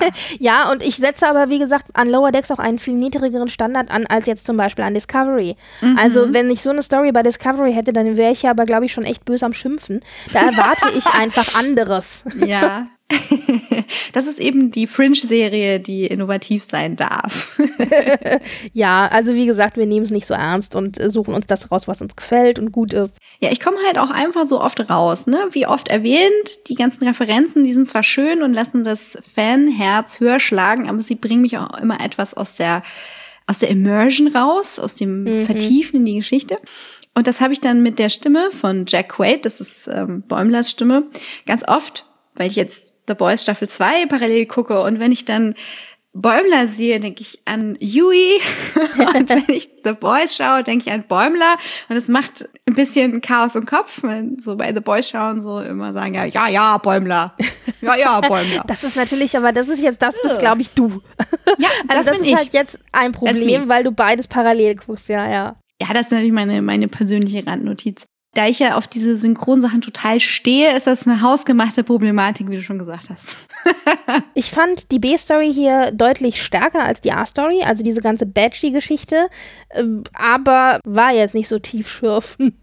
War okay. Wo wir bei Badgie sind, kommen wir zurück zu den Track-Referenzen und Fun Facts. Fun, fun, fun, fun, fun. Badgie, Badgie, das ist natürlich eine Anspielung auf Clippy, das nervige Ding. Siehst du, ich wusste gar nicht, wie es heißt, aber Clippy heißt es, okay. ja, von, also wenn jetzt Leute hier sind so Clippy, was ist das? Das ist auch so ein Hilfsdings, so eine Hilfsfigur, eine ähm, Büroklammer, ich, wollte gerade Sicherheitsnadel sagen, äh, eine Büroklammer in Büroklammerform in Word mit so äh, mit so Kulleraugen Augen, genau. und das klopfte dann immer so gegen den Bildschirm und sagte, hey, hey, willst du abspeichern? Hey, hey, willst du einen Tipp? Hey, hey, möchtest du Autokorrektur? Ja, ja, aber wenn du dann mal einen Tipp brauchtest, dann war das immer blöd. Es war immer so, willst du einen Tipp? Ja. Wie kann ich das und das machen? Und dann öffnete er nur die Hilfe und in der Hilfe stand es halt nicht drin. und leider, leider hat Clippy halt sehr viele Aggressionen auf sich gezogen. Deswegen verstehen wir Badgie und Badgies Turn to Darkness. Ja. und es war natürlich nicht nur die Tatsache allein, dass wir einen Badgie haben, sondern aber auch die Tatsache, dass er zum Beispiel zwischendurch beim Laden hängen geblieben ist oder dass er so lange gebraucht hat. Ja. Klar war das so ein bisschen ein Diss auf äh, ja, Microsoft und Word und überhaupt, aber es war großartig, weil ja, da haben sich irgendwie alle Kinder der 90er oder Leute, die eben äh, mit Clippy gearbeitet haben, wiedererkannt. und gleichzeitig hat es mich an Gravity Falls erinnert und dieses böse Dreieck. Habe ich nie gesehen. Von dem ich jetzt nicht weiß, wie es heißt. Na, okay. es gibt da ein böses Dreieck. okay. Ihr wisst, was ich meine. Okay, okay, okay, okay. Also mich kannst du nicht spoilern, ich werde es wahrscheinlich auch nicht mehr gucken. ja, dann müsste ich jetzt wieder googeln und Gut, okay. so viel schneiden. und ja, die Vater-Sohn-Sache mit Badgie, das ist eben auch Dr. Frankenstein und sein Monster und zitiert halt auch einfach nur jede andere missglückte, rein paternale Schöpfung und haut mich jetzt nicht vom Hocker, ist halt eine sichere Nummer und kann man benutzen als Zitat, um eben was zu erzählen. Und das fand ich unterhaltsam, aber ja, okay. Dieses plötzliche äh, väterliche, das kam für mich überraschend. Also das ging ja die ganze Zeit so ja und bla und überhaupt und äh, dann müssen wir fliehen und so. Und plötzlich ruft dann Rutherford so ja mein Sohn. Und ich so hä? Was? also mir ist natürlich klar warum und äh, was da für ein Gedanke dahinter steckt und was für ein Trope und was nicht alles, aber ich so, hä? Also das war die ganze Zeit, spielte das null mhm. Rolle und dann so am Ende, so die letzten fünf Minuten, bauen wir noch schnell eine Vater-Sohn-Beziehung auf. Ist gut. Ja, bisschen anstrengend. Ja. Aber gut, hey, alles für den Gag, alles für den Dackel. Ja, was hatten wir noch? Äh, wir hatten natürlich Klassiker. Äh, ich finde, also man kriegt ja immer wieder so Sätze vor den Latz geknallt. Ähm, wir sind Starfleet, wir machen das nicht so. Wir sind Starfleet, wir können das so. Wir sind Starfleet. Und einer ist eben auch, we are Starfleet, uh, when we make mistakes, we learn. also wenn wir Fehler machen, dann lernen wir. Hey, sehr Aber schön. Das, ja, ja, also ja, ich glaube, nachdem wir Lower Decks gesehen haben, könnten wir so ein Starfleet Manual vielleicht auch schreiben, oder? ja. Also so die zehn goldenen Regeln von Starfleet. Was muss jeder Kadett, äh, was wird jedem Kadett eingetrichtert? Irgendwie so. Das hängt bestimmt auch in irgendeinem Writers Room, so die ja, Okuda-Regeln. so die Okuda-Regeln fürs Design und die Roddenberry-Regeln für das Verhalten und noch irgendwas. Ja, ja, ja, ja. Ja, das mit den Nausikanern und dass sie das Herz von Bäumler essen wollten, das war natürlich ein Kopfnicken Richtung Picard und sein Intermezzo, sein lebensveränderndes Intermezzo mit einem Nausikaner. Aber ich wusste nicht, dass die Herzen essen. What? Nee, ich, bei Picard ist es ja nur, äh, also hat er ja ein, ein Messer oder messerartiges Dings ins äh, äh, Herz gerammt gekriegt, oder? So war es doch gewesen, wenn ich mich richtig erinnere. Ja, genau. Ich dachte wegen eines Streits, aber was hier so ja. aufgemacht wird, ist eine Welt, in der es hätte sein können, dass der Nausikaner das Messer reingerammt hat, um sich danach sein Frühstück zuzuführen. Was ist das? Ja, ich weiß nicht. Ich glaube, Nausikaner sind halt an und für sich einfach eine gewalttätige Alien-Spezies und mhm. naja, dann essen sie halt mal auch ein Herz. Ist okay. Naja, gut. Aber zumindest wurde mal äh, TNG und die Nausikaner und Picard erwähnt. Ich weiß nicht, warum Bäumler wirklich alles erleben muss, was jemals im Star Trek-Universum passiert ist, in kleinen Inkrementen. Naja, ich glaube, Bäumler, genauso wie auch Mariner, lesen ganz ausführlich die TNG oder die Enterprise-Infos, die sie kriegen können. Bäumler, weil er einfach ganz begeistert ist, dass, ja, und das Schiff und die Crew und ah, Heldenverehrung und so weiter. Mhm, und, äh, mhm. und Mariner, glaube ich, eher so als Gossip gründen. Ja, aber sie haben ja auch viel erlebt. Also sie, sie werden ja so platziert in ganz viele Referenzen, die sie dann selber ein Stück weit erlebt haben. Und das finde ich dann teilweise ein bisschen unglaubwürdig. Aber hey, hey, ich nehme mich ja schon zurück. It's all good fun. Wiederum sehr witzig fand ich die Anfangsszene. ja. Also ich fand, das war die beste Szene in Lower Decks bisher für mich. Bisher, wo sie dann da eben standen und den Maschinenraum-Sound oder den genau den Schiffssound nachgemacht haben. Also wie klingt wie klingt Ja. die ähm, äh, ähm, Die Enterprise D. na ja, aber wie Voyager heißt denn noch deren. Schiff? Äh, Cerritos. Cerritos. Danke, eben war es weg. Ich dachte, es kann ja wohl nicht wahr sein. ich vergesse es dauernd. wie klingt die Cerritos und genau, wie klingt die Enterprise D und es ist ein bisschen höher gepitcht und ein bisschen niedriger gepitcht und alles und standen die alle zusammen und haben alle irgendwie gemacht und dann, dann kam ja eben, ja genau, dann kam ja eben Ransom. Ransom. um die Ecke und meinte, ich glaube, hier stimmt was nicht, ich glaube Alien Invasion oder so. Das war herrlich. Ja, Ja, das war schön. großartig.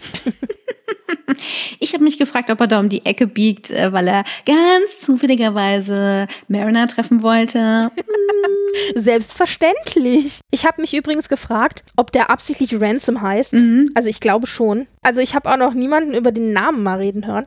Ja, für mich ist es halt random Hunkedoodle Doodle Schnoodle und Ransom ist das nächste an random dran. Ja, vielleicht, vielleicht. Ich hatte eher gedacht, tatsächlich so nach dem Motto, das ist halt der Typ, der halt versucht, eine Situation zu entschärfen und dann macht er sie schlimmer. Und weißt du, so, dann, dann brauchen wir Ransom, um die Leute da auszulösen aus der schrecklichen Situation heraus. Ja, also es war eine sehr schöne, sehr schöne Einstiegsgeschichte für die Folge. Also da habe ich echt Spaß dran gehabt. Und da haben wir auch wieder alles Mögliche an Name-Dropping natürlich gehabt. Klar, die Voyager wurde genannt, die Enterprise D wurde genannt und äh, am Ende haben wir auch nochmal die Titan, also das Schiff, auf dem Zulu ja Captain ist. Und die Rikers sich aufhalten. Richtig, genau. Aber Riker Troyes, ich Entschuldigung. wollte gerade sagen, zuerst war es Zulu und danach Riker Troy, oder? Ja, müsste ja eigentlich zeitlich. Zum jetzigen Zeitpunkt dienen die da einfach nur. Mhm, Und Diana müsste auch schon schwanger sein. Ja, ich hatte auch irgendwo gelesen, dass es genau die Zeit jetzt sein müsste, wo die da. Aber ich habe auch nie die Bücher dazu gelesen. Da gibt es ja auch eine Reihe. Ja, Ja, ja, ja. aber das, das ist, glaube ich, alles nicht mehr ganz so Kanon. Weder Titan noch, ähm, wie heißt die andere, die ich gehört habe? Äh, also im Gegensatz zu guten Hörbuchvarianten von Okay. Büchern kann ich mir davon immer nichts merken, weil es immer vollgepackt ist mit Quark. Da müssen wir auch nicht wissen, wie es hieß. Es ist teilweise auch ein bisschen langweilig gesprochen. das hilft dann immer nicht. Ja. Also eine habe ich gerne gehört, weil die von Lutz Riedel gesprochen wurde und der hat dann aber teilweise so Fehler drin, dass er statt Phaser irgendwie Faser sagt. Das haben sie, glaube ich, nochmal überarbeitet. Ja. Genau das habe ich nämlich auch letztens einmal erzählt, dass es Serien gibt, bei denen ich es nicht ganz so schlimm finde. Also es gibt ja so den Klassiker bei den drei Fragezeichen, um den Bogen mal kurz zurückzuspannen, Rob G. Beach und so. Bei den drei Fragezeichen hast du es in den frühen Folgen ja so, dass die ganz oft englischsprachige Namen falsch aussprechen. Und das verzeihe ich denen aber noch, weil es war damals, dann war die 80er und so, in den neuen Folgen kommt das so auch nicht mehr vor. Und dann gibt es aber Serien, die jetzt aufgenommen sind oder die nicht älter sind als, sagen wir mal, zehn Jahre, wo einfach Namen konsequent immer falsch ausgesprochen werden und da kriege ich als Hörer die Krise. Das reicht mich jedes Mal so raus. Und genauso würde mir das gehen, wenn ich in Star Trek dann immer Faser hören würde statt Phaser. Oder eben, äh, äh, wie war das in dem einen, in dem Dokumentarfilm über DS9, glaube ich, hatten sie da nicht gesagt, Abteilung 31 statt Sektion 31 die ganze Zeit irgendwie sowas. Also sie haben irgendwie oder Einheit 31, also sie haben irgendwas immer anders anders übersetzt, als sie sollten und ich habe immer so uh, also man merkte, da hat ein nicht Star Trek Fan die Untertitel gemacht und äh, das stört mich dann echt vehement. Manche sind ja auch automatisiert, manche Untertitel. Ja, ja, das stimmt. Ja, aber auf jeden Fall äh, Titan und, und Co. Also da gibt es ja noch und nöcher äh, Serien zu allen möglichen Schiffen und äh, im Star Trek-Universum und was nicht alles. Ja, ja. Ich hoffe, wir kommen auch noch mal auf die Titan. Meinst du? Das wäre vorher gut, aber ich glaube, das ist eher was für Staffel 2. Ich könnte mir vorstellen, dass sie vielleicht mal vorbeifliegt, aber ich glaube nicht, so. dass wir die von innen sehen werden. Das kann ich mir nicht vorstellen. Ja, sie tun ja einen Teufel dran, äh, nicht irgendwas an Kanon vorwegzunehmen, was vielleicht nochmal ausgeschlachtet werden muss durch Bücher, Serien oder sonst was. Es gehen ja schon immer die Gerüchte, welche Figuren vielleicht noch auftauchen könnten in Lower Decks, weil dafür müssen ja nur Stimmen geliehen werden. Also dann mhm. ist ja auch nicht so schlimm, wie alt die Schauspieler geworden sind oder so, sondern du kannst sie ja dann zeichnen, wie du möchtest. So jung, so alt, so gut äh, aussehend oder schlecht aussehend, wie du willst. Mhm. Also man hört das Alter der Stimme ja meistens nicht ganz so dolle mhm. an. Und da gibt es halt jetzt alle möglichen Gerüchte. Und Riker ist natürlich auch ein Standardgerücht, das die ganze Zeit schon rumfliegt. Und mhm. ich fände es ja mal witzig, ich hätte ja gerne mal Riker und Ransom und Mariner in einer Szene zusammen. Oh. Also ich meine, das ist bestimmt, Mariner stirbt wahrscheinlich. Die fällt wahrscheinlich in Ohnmacht. Aber, ja. also, weil das sind für mich halt so die drei Riker-Typen, ja. Also, ja. dann halt, hätten wir das Original plus die zwei äh, möchte gern Riker. Also, das wäre bestimmt witzig. Das wäre auf jeden Fall witzig. Ach ja, bei dieser Anfangsszene, den Cold Opening mit dem Wummern, habe ich mich total wiedererkannt, weil ich ja nur Stunden damit verbracht habe, den optimalen Hintergrundsound für die Kaffee-Sternstaub-Folge zu finden. Ja. Weil Wummern ist nicht gleich Wummern, besonders wenn es authentisch, Star Trek-mäßig, spacig und nicht nervig sein soll. Okay. Aber ich werde jetzt einfach mir diesen Fähnrichton rausschneiden und dann. ich wollte gerade sagen, du hättest vielleicht einen von den äh, Synchronisator-Menschen gebraucht, die sich einfach hingestellt hätten und einfach nur ins Mikro, genau. Obwohl es ist so ein bisschen wie diese ASMR-Videos. Hm. Ja. Oder ist creepy. AMSR. Ich verwechsel immer die Buchstabenreihenfolge. Aber ja, ich kann dem auch nichts abgewinnen, muss ich dir ganz ehrlich sagen. Aber gut, wem es was bringt, bitteschön. es gibt für alles was. Und es gibt auch immer einen Kowalski, ob jetzt bei Star Trek oder Stargate und irgendwelchen anderen Serien. ja, wobei, also Kowalski und Kowalski, ich hatte ja eher so eine Barclay ähm, äh, Vergleich im Kopf. Wobei Fletcher wurde ja dann sehr schnell böse. mhm. Also dann stimmte der Vergleich nicht mehr so richtig. Aber so die, am Anfang so dieses, dieses awkward, dieses in sozialen Situationen nicht so wirklich richtig zurechtkommen und aber hypergeekig und intelligent und so. Also so diesen Eindruck machte er ja schon. Also er hat mich schon an Barclay erinnert. ja, damit wurde ja auch gespielt mit unserer ja, Erwartungshaltung. Ja, ja. Das war auch okay. Das war so ein bisschen überraschend. Ja, ja, ja, gut, das, deswegen war ja auch, deswegen hat das Ende ja auch funktioniert. Wie? Also, du hast dich quasi selber, also nicht selbst gefasert, aber du hast es erfunden, so. Deswegen klappte das ja auch, aber ja. Und also vielleicht ging das ja nur mir so, aber diese Frisur. also was hatte der denn für Haare? Das war so ein bisschen so, ich habe die Haare schön. So ein bisschen so dieser Typ, ja. Ich war, ja. Ich habe die Haare schön. Das ist eine Sache, die bei Star Trek immer nicht geht, wegen dem Greenscreen und diesem ganzen Roddenberry Sleek Look, diesem Starfleet Look. Ja. Da ist ja immer fest betonierte Haarspray-Frisur. Und von daher war das ganz schön. Ja. Wobei ich auch schmunzeln musste, denn ich habe, was war das denn gewesen? Ach ja, ähm, wo Mariner zwischendurch äh, in der in der Fünferfolge, da sollte sie ja auch so total fertig wirken in dieser einen Szene und ihre Haare sollten offensichtlich so ein bisschen verwuschelt sein und dann haben die so drei drei random verteilte Striche einfach nach oben von der mhm. Frisur rausgezeichnet und ich dachte so, okay. Und das Schlimme daran, es funktionierte sogar. Yep. Yep. Ja. Keep it simple. Ja, es gibt das und es gibt auch immer irgendwelche mysteriösen Schwestern. Ja. Hier, hier sind es die äh, Zebulon-Schwestern und bei Voyager waren es die Delaney-Schwestern und es gibt bestimmt noch andere Schwestern auf anderen Schiffen. Aber gibt es eine Schwesterverschwörung? Ja, wir haben doch die klingonischen Schwestern. Ach so, äh, Ursa ja, äh, und richtig. Vitor. Ne, die sind mir sofort eingefallen, genau. Ja. Ja, aber also ich habe auch kurz überlegt, muss ich die Zebulon-Schwestern kennen? Und dann dachte ich, ach, keine Ahnung. Also ich glaube nicht. Ich glaube, die sind erfunden. Ja, die sind neu. Die sind auf okay. jeden Fall neu. Haben sie noch nicht gesehen. Aber offensichtlich sind sie perfekt im Choo-Choo-Tanz machen. Was Choo -Choo. auch immer das ist. Also es klingt für mich eher so wie so eine Polonaise, weißt du? Ja. Wo alle dann, ja genau, aber offensichtlich ist es ja das nicht. Also es muss irgendwas extrem Tolles, Verführerisches, was auch immer haben. Ich habe mal geguckt und es gibt so alberne YouTube-Videos mit dem Choo-Choo-Dance, aber das hat nichts, es hat nichts von einem Macarena oder einer Polonaise. Vielleicht ist es irgendwas, was im Writers Room die Kinder der AutorInnen ja. gerade durchmachen und die einfach die ganze Zeit diesen blöden Choo-Choo-Tanz hören müssen und deswegen hat das in diese Story geschafft. Ja, also die Shirts, die sie dazu getragen haben, die haben ja auch mehr so Anklang an mehr so Clown, aber ja. Hier fliegen auf jeden Fall gleich die Löcher aus dem Käse. Genau. Ja, hast du noch irgendwas erspürt, irgendwas recherchiert, was in dieser Folge pff, die mega Referenz war? Nein. Sorry. Ich würde jetzt gerne noch was ganz Schlaues sagen, aber leider nein. Wir haben eigentlich alles abgehakt soweit. Haken dran. Das ist jetzt nicht so meine Lieblingsbeschäftigung aus der Folge, das rauszulisten, muss ich gestehen. Das war, beim Piloten war das noch ganz cool und dann so, äh, so ein bisschen mühselig. Ja, es, genau. Es wird dann irgendwie so zu einer ungeliebten Aufgabe, wenn du dann Episoden vorbereitest. Das stimmt schon, ja. Adrian, machst du das dann wieder nächstes Mal? Brücke an Eve J. Ah, da dringt ein Funksignal durch.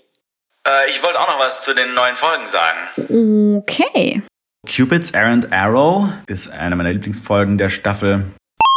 Die nimmt das Klischee von der Freundin, die aber in Kanada lebt und äh, verbindet das mit dem Parasiten, das Leute komisch handeln lässt und bringt dabei allerlei lustige Hintergrundreferenzen aus anderen Star Trek-Serien zusammen.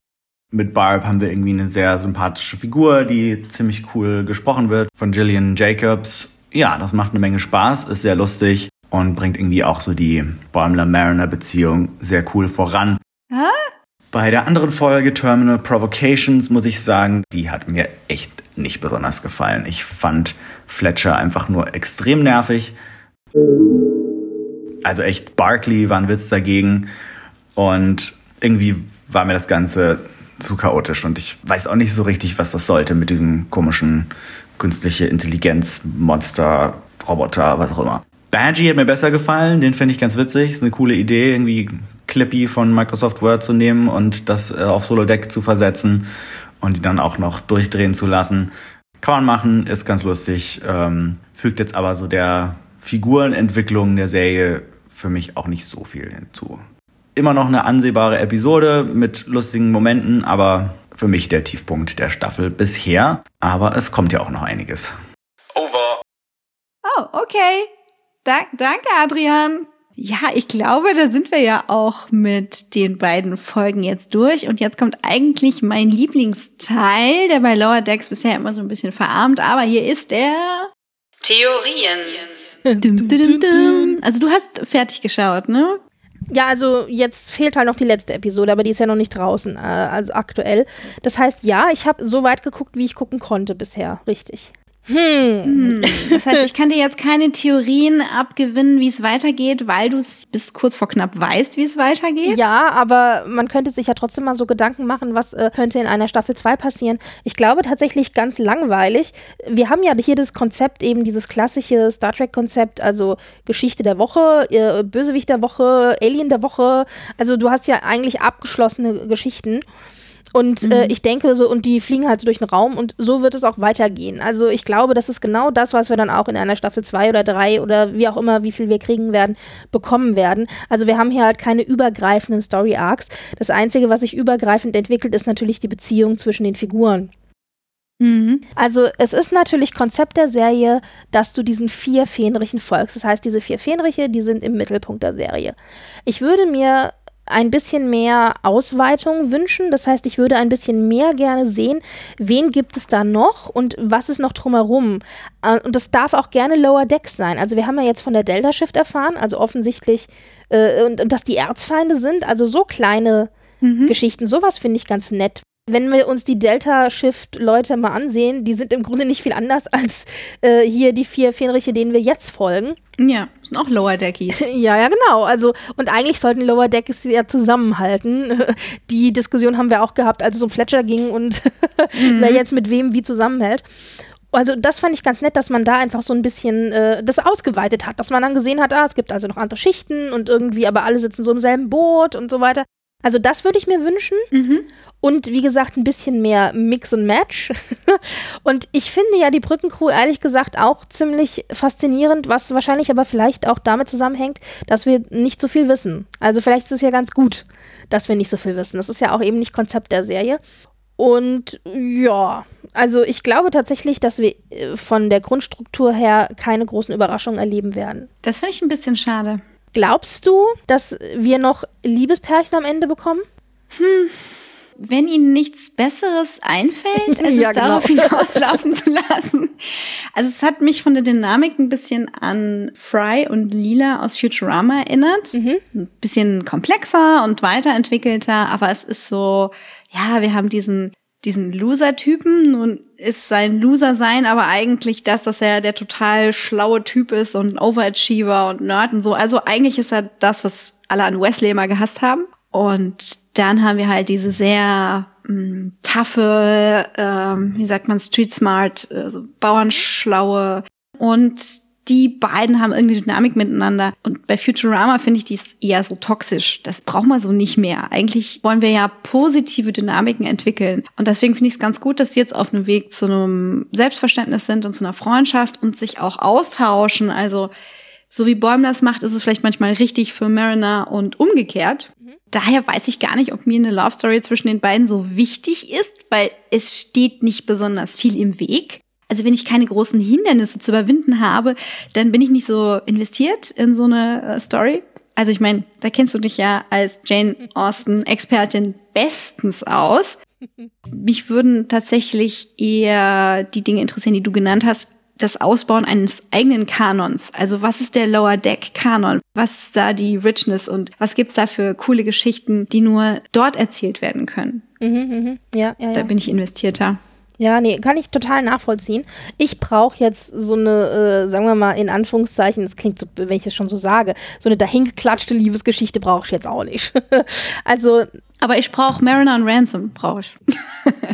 ja, genau, die zwei, genau. Ja, also ich meine, es ist natürlich auch so eine schöne Szene, wo sie ihn dann so beobachtet sagt, oh Gott, ich finde ihn sexy, oh Gott, ich habe Gefühle. Nein, das geht ja gar nicht, weißt du, so, äh, böse, böse, böse. Also, ja, also ich bin, ich bin gespannt, wir werden sehen. Mir geht's da wie dir. Ich bin da jetzt, ich brauch's auch nicht. Und äh, ich hoffe, dass sie es nicht machen, aber wer weiß, wie es weitergeht. Mal gucken. Ja, mal gucken ist auch das Motto für ein besonderes Datum in ungefähr einer Woche? Nee. Zehn Tage, oder? genau Zehn zehn Tage. Tage. Jetzt weiß jeder, wann wir aufgenommen haben. Nee. Nein? Stimmt noch nicht ganz. Ist auch egal. Also ungefähr. Okay, reden wir vom Woche. gleichen? Von was ja. redest du? Discovery. Ja, okay, gut. 16. Oktober. Auf jeden Fall fängt die dritte Staffel dann nämlich an. Boah. Ja, ich freue mich total drauf. Ich freue mich Ich freue mich so, auch total so, so. drauf. Ich habe auch ein bisschen Angst vor der Arbeit, die uns dann bevorsteht, aber das machen wir ja gerne. Ja, ach, hör auf. Dann geht's, dann mü- dann müssen wir wieder wöchentlich ran, ey. Das ist ja schon, schon wieder anstrengend. Aber ich freue mich, also wie gesagt, ich freue mich sehr, sehr auf die, auf die Staffel. Mhm. Und äh, ich habe in, in meinem einen Schwedischkurs habe ich zwei Star Trek-Fans. Ich würde nicht sagen, sie sind Trekkies, aber sie schauen das und dann äh, können wir ab und zu mal, bleiben wir dann hängen, so in so einer Lunchpause oder so Mhm. und äh, philosophieren ein bisschen über die Episoden. Dummerweise ist es oft so, dass ich aktuell bin und die beiden nicht. Das ist dann immer so, Mhm. uh, verdammt. Also, aber ich freue mich sehr drauf. Ich werde da ganz viel zu sagen haben, wahrscheinlich. Äh, sag mal, hast du skandinavische Wurzeln? ja, meine Mutter ist Schwedin. Ah. Ja, sehr schön. Und jetzt äh, connectest du quasi so mit deiner Herkunft, indem du dir die Sprache nochmal drauf schaffst. Ich gebe den Unterricht. Oh. Oh, excuse. Oh, I Alles assumed. gut, kannst du ja nicht ja. Ja, ja. Ach, cool. Also ich habe auch Schwedisch studiert, dann also Literaturwissenschaft. Und da musste aber auch immer die Sprache nebenbei noch Ja. machen. Und Ja, super. habe während des Studiums schon immer unterrichtet und mache das jetzt immer noch nebenbei. Das ist ja cool. ja. Ach, wie schön. Was für eine schöne, ähm, reichhaltige Origin-Story. so wird's gemacht, liebe Freunde. Und äh, ich weiß aus einem anderen Cast, den ich mit dir gehört habe, dass äh, Dunderklumpen, aber ähm, also der Name Dunderklumpen, den du auf Twitter hast, jetzt äh, nicht unbedingt unmittelbar was mit der Sprachleidenschaft zu tun hat, sondern mit einem Zeichentrickfilm, den du sehr, sehr magst. ja, aber auch mit der Sprachleidenschaft, weil es nämlich ein schwedischer Zeichentrickfilm ist. Aber was heißt denn Dunderklumpen? äh, Dunder ist halt äh, Donner und Klumpen ist halt der Klumpen.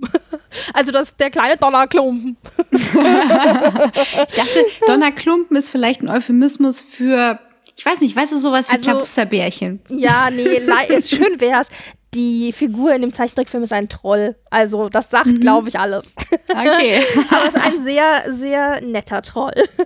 Ach, schön. ja. Ja, wunderbar.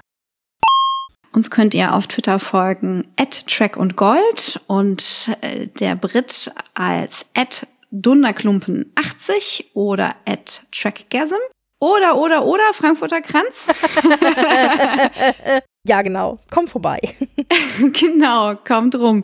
Benennt immer noch unser Shuttle. Lasst uns wissen, wie ihr diese Serie findet oder was ihr sonst noch so schaut, hört oder lest. Dann könnt ihr weiterhin noch den Goldstandard auf unserem Patreon abonnieren und euch damit eine Avatar-Zeichnung im Lower Deck-Style sichern. Ja, ganz, ganz, ganz toll übrigens, muss ich sagen. Finde Ah. ich super. Danke. Finde ich auch die Ergebnisse bisher ganz toll. Ja, ja, finde ich auch. Ich reiche es an Adrian weiter. Äh, apropos, Adrian, hallo? Wir sind immer noch hier. Hallo? Hört uns nicht. Ich sehe da ein paar vertraute Lederjacken. Oh, äh, ich oh, glaube, ah, uns hi. wird gleich geholfen. Ah, Okay, oh, lala.